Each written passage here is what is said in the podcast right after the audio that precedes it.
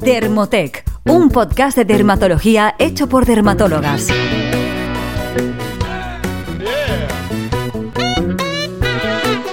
¿Estás cansada o cansado de probar cremas y contornos maravillosos para el contorno de ojos y que no desaparezcan tus ojeras? ¿Usas maquillaje y no sabes qué producto es mejor para limpiar y desmaquillar la zona de los ojos? Hola, es un placer que nos acompañes en este nuevo episodio del podcast de Dermotec, donde hablamos de dermatología, estética y cosmética. Yo soy la doctora Sofía de Asís y hoy está conmigo Inés Escandein. ¿Qué tal? Hola Sofía, ¿cómo estás? Muy bien.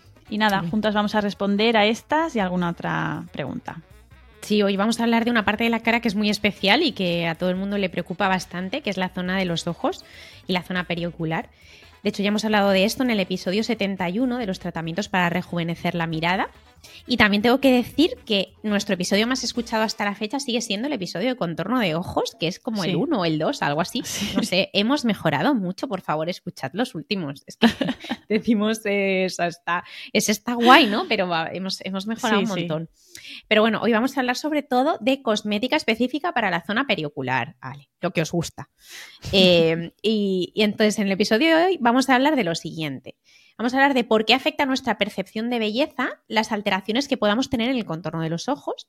También por qué envejece esta región periocular y por qué se puede acelerar este envejecimiento. Luego, con qué es mejor limpiar o desmaquillar los párpados y las pestañas. También hablaremos de si es necesario usar contorno de ojos y por qué el que estamos usando no funciona. Si podemos usar retinol en la zona periocular y, por supuesto, pues mencionamos nuestros productos favoritos. Eso es. Y para empezar, pues, eh, ¿por qué es tan importante esta zona para, una persona?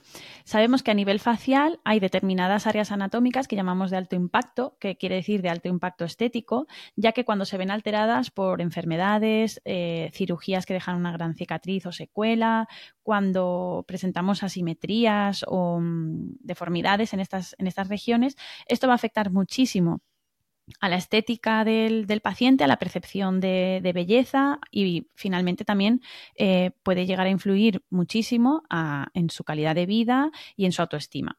Estas eh, regiones básicamente de alto impacto son los ojos, la nariz y los labios. Y además, los ojos, o mejor dicho, la región periocular, que incluye párpados, cejas, pestañas, la zona de la ojera, las patas de gallo, etcétera, se van a ver afectados muchísimo por eh, el envejecimiento cronológico, que os recordamos que es aquel que no se puede modificar, que es inevitable y que se debe al paso del tiempo. Y este envejecimiento va a hacer que perdamos soporte, soporte óseo, que los ligamentos que retienen ciertas zonas de nuestro párpado se hagan más laxos y por tanto no retengan igual, también va a hacer que la piel sea más fina, más laxa, más, que esté más arrugada, pierda colágeno, etcétera. Por tanto, los párpados van a eh, verse peor, más eh, arrugados, la mirada más triste, más cansada. Todo esto también lo hablamos bastante, Inés, en el episodio que has comentado en el 71, mm. que ahí lo, estructuramos también muy bien y estuvimos, si os interesa esto, lo, lo detallamos, lo detallamos mucho. Sí, el tema del envejecimiento lo, hablamos muy bien en ese episodio, pero bueno, siempre es interesante recordarlo, ¿no? Claro. Porque mm, en este caso que tú hablas del, envejecimiento cronológico, también es muy importante decir que aquí influyen mucho eh, los factores de envejecimiento extrínsecos, por ejemplo, la exposición solar, que es el principal, y luego nuestros hábitos de vida, ¿no? La dieta que llevemos, el consumo de tóxicos, la calidad de nuestro sueño, el estrés. Y además de la genética, porque no olvidemos que ya hay pacientes muy jóvenes que van a tener alteraciones de la piel periocular, pues hay que recordar que que normalmente la exposición a agentes externos va a influir muchísimo en el empeoramiento más o menos rápido de esta zona. Y bueno, como los ojos, como se dice, son el espejo del alma, todos queremos que tengan un aspecto lo más saludable posible. Y esto sí que es cierto lo de la zona de alto impacto porque de hecho sí que hay estudios que dicen que cuando nos fijamos en una persona, la primera zona a la que miramos son los ojos, pues todos queremos que nuestra mirada parezca más descansada y relajada, ¿no? Que parezcamos sanos, porque eso es lo que lo que queremos es lo que, a todo el mundo. Muy bien. Y como ya sabréis si nos escucháis, nos encanta la cosmética, pero somos muy honestas en cuanto a las expectativas y lo que un cosmético puede conseguir a este nivel en cuanto a arrugas, una ojera hundida. Realmente aquí eh, el, beneficio de un cosmético es muy limitado. Por eso hoy os, os, vamos a hablar de cosméticos para cuidar esta zona, mantenerla sana, eh, pero no de cosméticos para eliminar arrugas, eh, disimular o hacer desaparecer una ojera hundida, etcétera, porque para eso volvemos al episodio 71, donde sí que hablamos de tratamientos que, con los que sí que podremos alcanzar estos objetivos. Claro, de hecho es lo que decías, ¿no? Que al final son tratamientos médicos los que, o sea, cuando queráis un efecto guau, mm, tratamientos médicos, ¿vale? No, no, penséis en invertir en un cosmético porque probablemente con el cosmético lo que vayáis a conseguir es mantener la zona lo mejor posible, disimular pequeñas cosas y ya está. Y ya está. Pero ahí están, ¿eh? que yo los uso y todos los usamos, que, que mejoran muchas cosas y de los muy versátiles. pero la gente a veces se gasta muchísimo dinero y no, no es una inversión. Mm, bueno, te lo puedes gastar en otros tratamientos. Lo, que decimos siempre, ¿no? Hay que poner una balanza y hay que pensar, eh, ¿vamos a invertir este dinero con qué expectativa, ¿no? Porque si la expectativa es baja, pues chico, inviértelo si lo tienes, pero si no, pues oye, a lo mejor merece la pena que mm. te hagas un buen menú semanal o que descanses una horita en lugar de salir a comprar algo. Bueno, eh, lo de siempre. Y aquí también te quería decir que no vamos a hablar de estos productos que tienen, que tienen ese efecto flash o ese efecto de película, que, porque muchas personas en redes sociales ahora hablan de estos productos que te pones en el contorno de ojos y que cuando se secan, normalmente llevan silicatos, exacto, tiene ese efecto como flash, ¿no? Pero que luego si lo miras de cerca, pues es, como una película encima de la piel, que no, o sea, que no esperéis efecto wow con los contornos de los que vamos a hablar. Vale, ya dejo este lío y empezamos por el primer paso que sería el fundamental, que es la higiene. Entonces, hay muchísimos formatos específicos para tratar o limpiar la zona del contorno. Lo primero que debemos tener en cuenta es que si nos maquillamos o no, pues tendremos que elegir uno u otro, ¿no? Sobre todo si utilizamos maquillaje resistente al agua.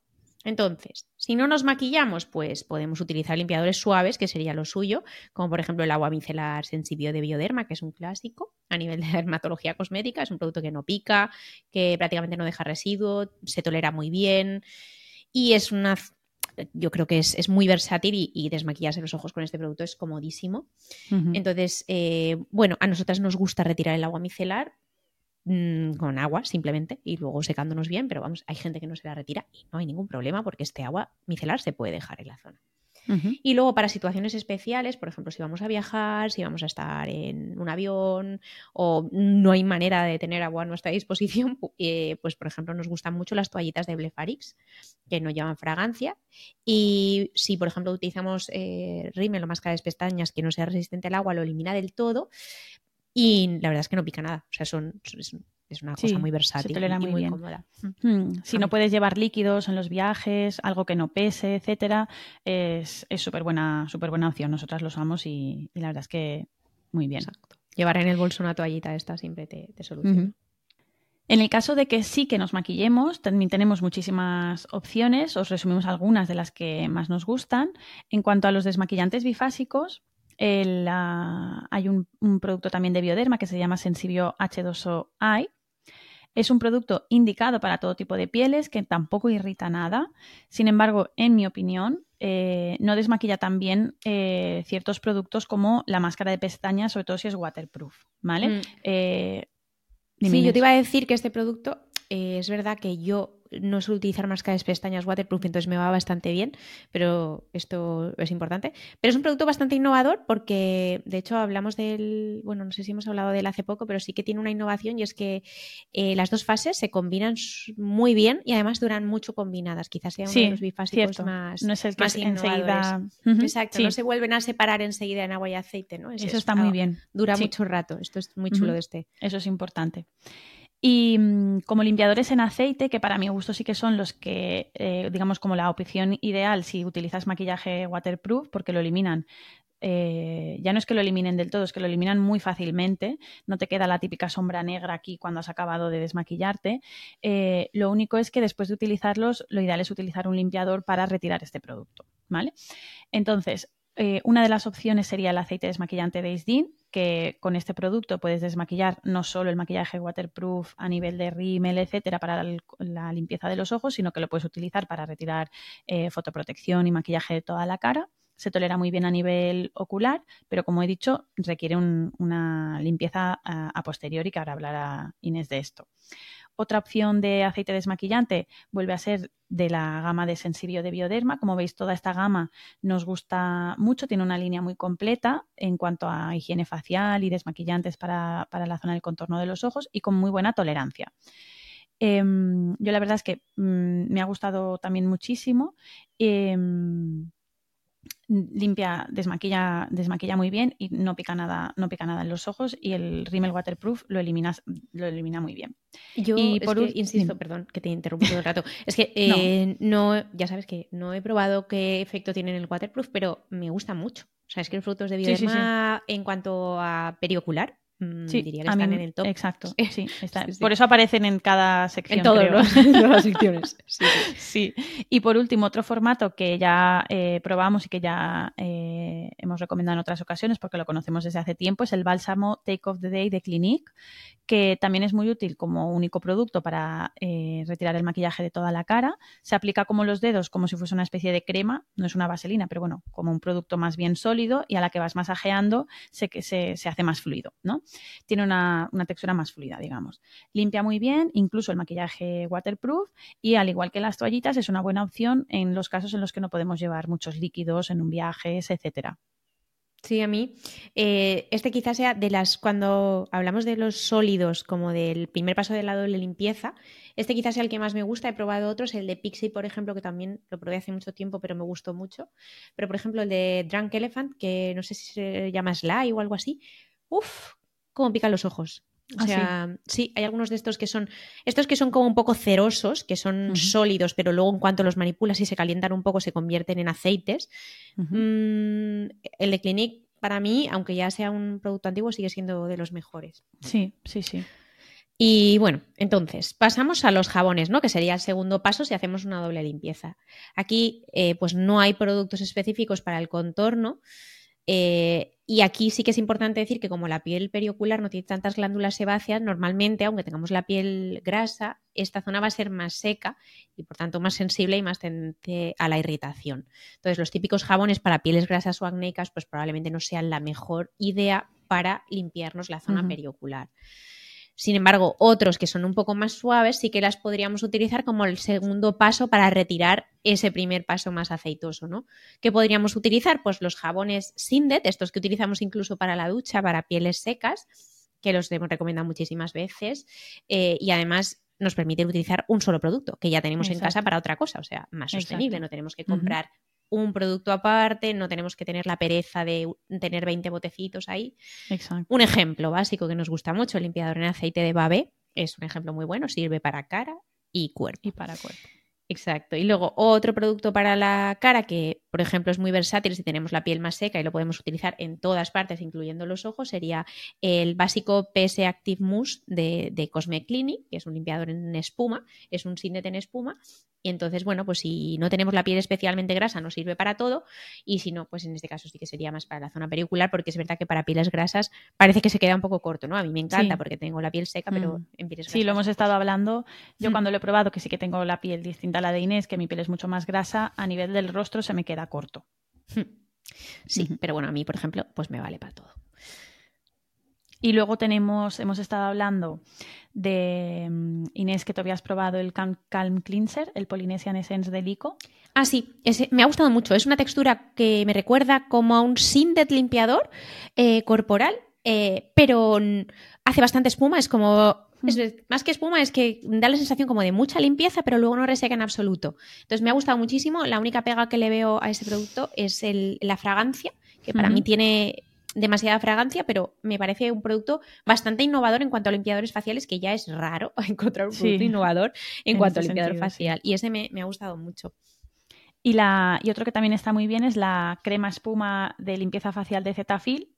Que es un limpiador, hemos dicho, muy agradable, que no reseca mucho, que hemos eh, comprobado que no lleva fragancias, no lleva perfume y que calidad-precio eh, también está súper bien, más indicado para pieles normales tirando a secas, en caso de pieles muy grasas, para el rostro se quedaría corto, es lo que hemos dicho, eh, sería como más específico para la, la zona del contorno.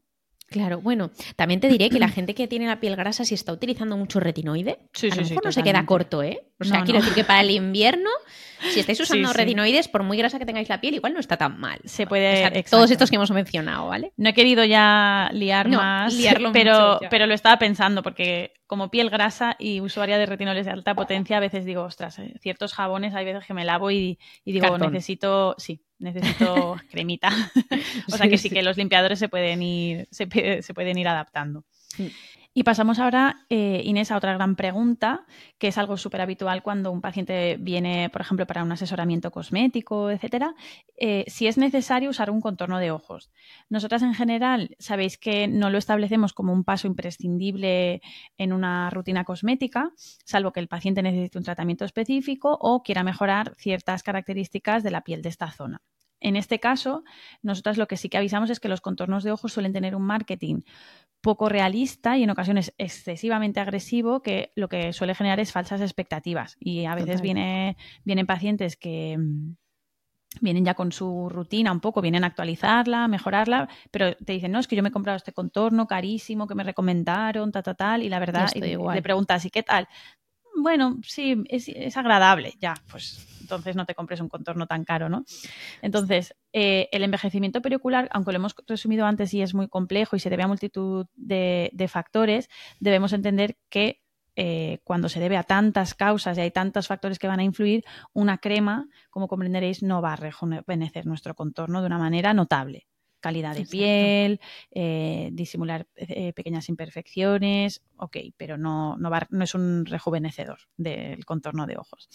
Es decir, hay que tener claro que con un cosmético no vamos a eliminar ojera, no vamos a eliminar bolsas, no vamos a eliminar arrugas, sí podemos mejorar la calidad de la piel, sí podemos conseguir que la em, tengamos como una piel en ese sentido un poco más eh, hidratada, que esté que es más confortable, ¿no?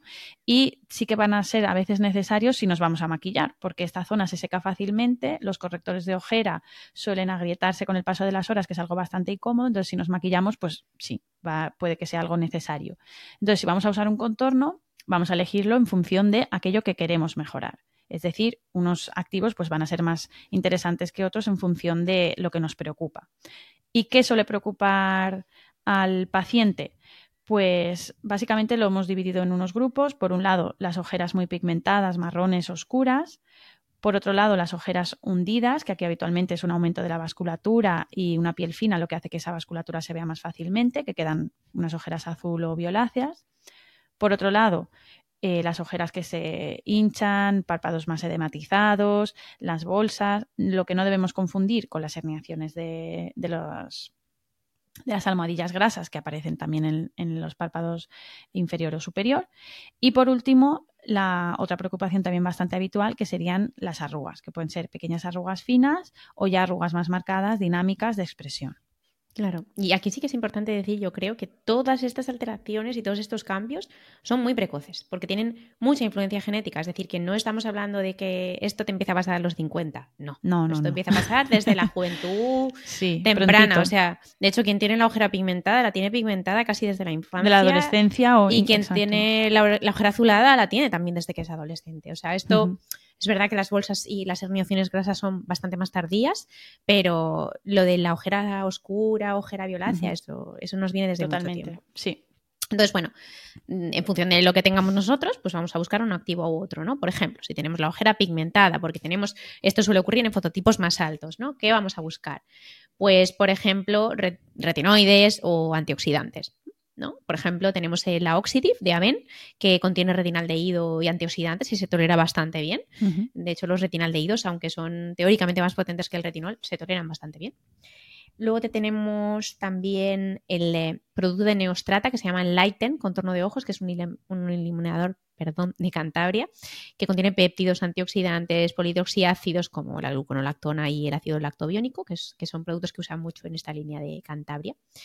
Y se tolera muy bien De hecho, Mm. está indicado exactamente para esto, ¿no? Para ojeras un poco pigmentadas y apagadas. Entonces, de hecho, Cantabria creo que es una de las laboratorios que tiene más gama de productos para de el contorno, contorno, ¿no? sí. Y luego, si ya tenemos una ojera azulada o con bolsa, pues podríamos hablar del contorno Q88, que es de Enaqua, que contiene cafeína eh, y una textura muy hidratante. Entonces, este va a abordar Es estas dos. Y teníamos el efecto como hidratante para rellenar un poco si tenemos la ojera muy eh, seca o muy Seca. Mm, Exactamente, y luego pues la ojera azulada con la parte de la cafeína, ¿no? Y luego está el clásico, que ya hemos hablado muchas veces de él, que es el K-Oxide 6-DIN, que tiene vitamina K. Y bueno, es bastante ligero, pero a mí también me da la sensación de que me hidrata lo suficiente como para no tener, que no se me cuarte el, el, el contorno de ojos, ¿no? O sea, perdón, el, el corrector de ojeras. Sí, y si hablamos ya de párpados un poquito más secos o con piel más deshidratada, eh, nos vamos a productos con una capacidad hidratante mucho mayor, como la línea Toleriane Dermalergo, que también tiene su producto de contorno específico, de, que este- en este caso es de laboratorios de la Roche-Posay. El Topialice Palpebral, que es de laboratorios SVR, también eh, tiene una textura muy agradable. Ambos tienen muy buena tolerancia, son calmantes e hidratantes. Y, y otros serían, por ejemplo, Emolienta Palpebral, de Laboratorios Viñas. Hay muchos productos, pero bueno, estos que os comentamos, la verdad es que se toleran muy bien.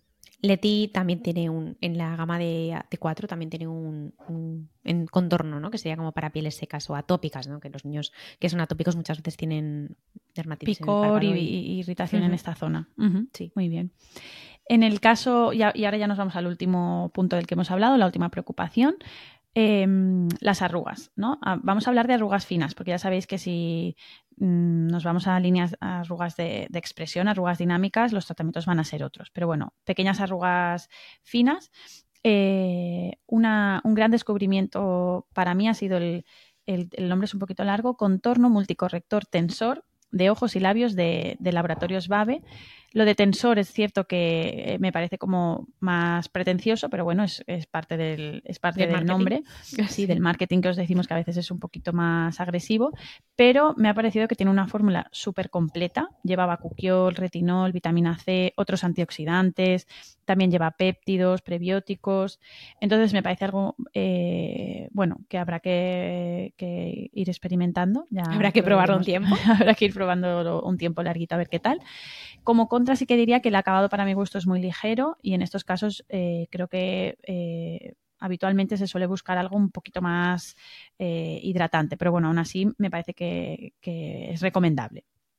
Otro producto para, para arrugas sería el Redermic Retinol, contorno de ojos. En este caso también estamos hablando de la Roche-Posay, que lleva retinol, retinil palmitato y también lleva cafeína. Así que la fórmula realmente también es completa porque actúa en un par de, de aspectos de los que suelen molestar en el contorno.